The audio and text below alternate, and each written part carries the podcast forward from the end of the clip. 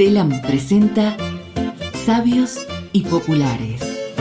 La historia de cada refrán en la voz de Hugo Paredero. Quien siembra vientos cosecha tempestades. Para la tribu de los literalistas, sembrar es arrojar y esparcir las semillas en la tierra preparada para el cultivo. Punto. Por lo que se les parte la cabeza pensando cómo se hará para sembrar vientos.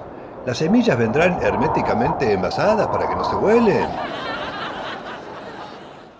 En cambio, los metaforistas saben, aunque lo olviden, que todos sembramos algo en cada una de las acciones que hacemos a lo largo de nuestra vida. Sí.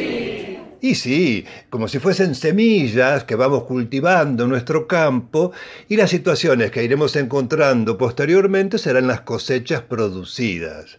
Para que se entienda mejor, en este refrán, sembrar vientos equivale a apagar el fuego con nafta. Muchachas, muchachos, si actuamos mal en nuestra vida y hacemos daño a los demás, cuando necesitemos de ellos, no estarán.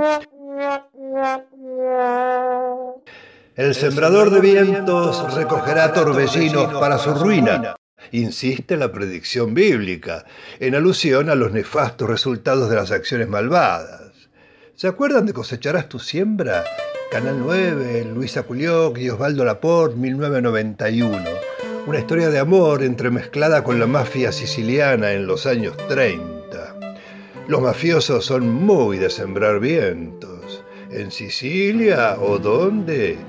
Y cuando sea.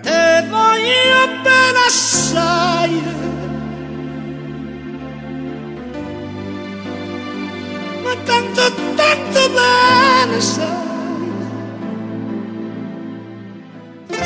Seguí escuchando Sabios y Populares con Hugo Paredero. Todos los martes en telam.com.ar o a través de Spotify.